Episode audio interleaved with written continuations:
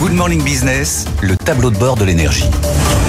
Et on commence cette semaine le tableau de bord de l'énergie par un point sur les grèves, car dans le secteur, ça a commencé ce week-end. Selon la Fédération Énergie CGT, une dizaine de réacteurs ont été impactés pendant le week-end. Ça fait près de 5 gigawatts de baisse de production. Et c'est pas vraiment, vraiment le moment, car on a quand même des difficultés euh, sur le nucléaire. Actuellement, 18 réacteurs arrêtés sur 56, soit 30% du parc qui est actuellement euh, éteint. Les redémarrages continuent d'accumuler du retard, comme à Paluel, à Civaux ou au Blayet. Alors, pas d'alerte, parce que pour les températures devrait remonter, mais ça nous force quand même à acheter euh, pas mal d'énergie à l'étranger. On en a acheté par exemple jusqu'à 11 gigawatts à nos voisins européens jeudi dernier. Du côté des barrages, on est à 51% du niveau euh, en termes de remplissage. On est quasiment sur les moyennes euh, de d'habitude. Attention, il n'a pas plu hein, tout le mois de février, donc EDF fait très attention à la gestion de ces barrages. Du côté des stocks de gaz, 40%, c'est ce qui était prévu. Pas d'inquiétude de ce côté-là. Voilà pour ces données compilées par Mathieu Pechberti.